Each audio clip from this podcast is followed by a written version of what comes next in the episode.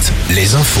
Denis Lebars, bonjour. Bonjour Arnaud et dans 3 minutes la météo toujours aussi chaude et toujours aussi ensoleillée. Attention les orages pourraient concerner l'ensemble du pays dans les 3 ou 4 prochains jours. Et puis la météo des forêts depuis plusieurs jours maintenant. Une trentaine de départements sont en alerte jaune pour demain, dont le Morbihan, la Loire-Atlantique, la Vendée, les Deux-Sèvres, le Maine-et-Loire et la Sarthe.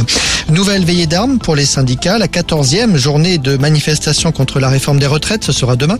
Interrogation sur la mobilisation et sur l'importance des grèves. À la SNCF, en tout cas, trafic quasi normal demain. 9 trains sur 10. Quelques difficultés dans les transports en commun dans les villes. Aux assises de la Vienne, le procès depuis jeudi d'un quadragénaire jugé pour le meurtre présumé de son ex-compagne. C'était il y a 4 ans à Maillet. La jeune femme âgée de 30 ans avait été tuée d'un coup de fusil dans le dos. Une arme qu'on n'a d'ailleurs jamais retrouvée. Alors que l'accusé clame son innocence, l'avocat général a requis 30 ans de réclusion cet après-midi. Le procès des trois agresseurs du petit-neveu de Brigitte Macron le 15 mai dernier à Amiens. Des peines de prison ont été requises pour les trois prévenus entre un mois et demi et trois ans et demi de prison. Dans le Morbihan, cet accident particulièrement spectaculaire ce matin près du pont de la Roche-Bernard. Une voiture a fait une chute d'une trentaine de mètres après une sortie de route. L'accident a eu lieu sur les bords de la rivière La Vilaine, près de la Roche-Bernard. Donc c'est d'ailleurs un plaisancier qui a donné l'alerte.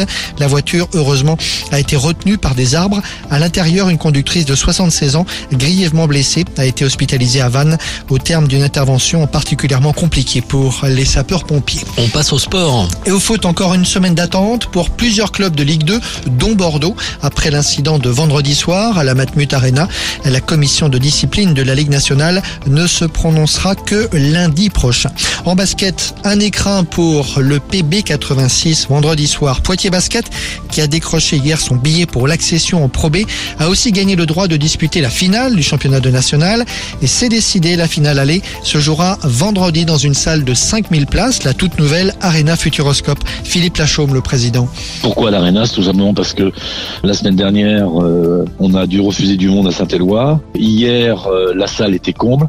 Et je pense qu'on se doit aussi également, je dirais, de satisfaire et de faire plaisir à, ce nombreux public qui nous suit depuis le début de la saison et qui est toujours fidèle euh, et qui nous a jamais lâchés. Philippe Lachaume, le président du PB86, des propos recueillis par Fabienne Lacroix. Au Sable d'Olonne, coup d'envoi officiel du chantier de l'Arena aujourd'hui, les Sables Arena. Il s'agit de la future salle de spectacle et de sport de la ville, un complexe de plusieurs espaces installé à l'entrée des Sables. Tout de suite, la couleur du ciel.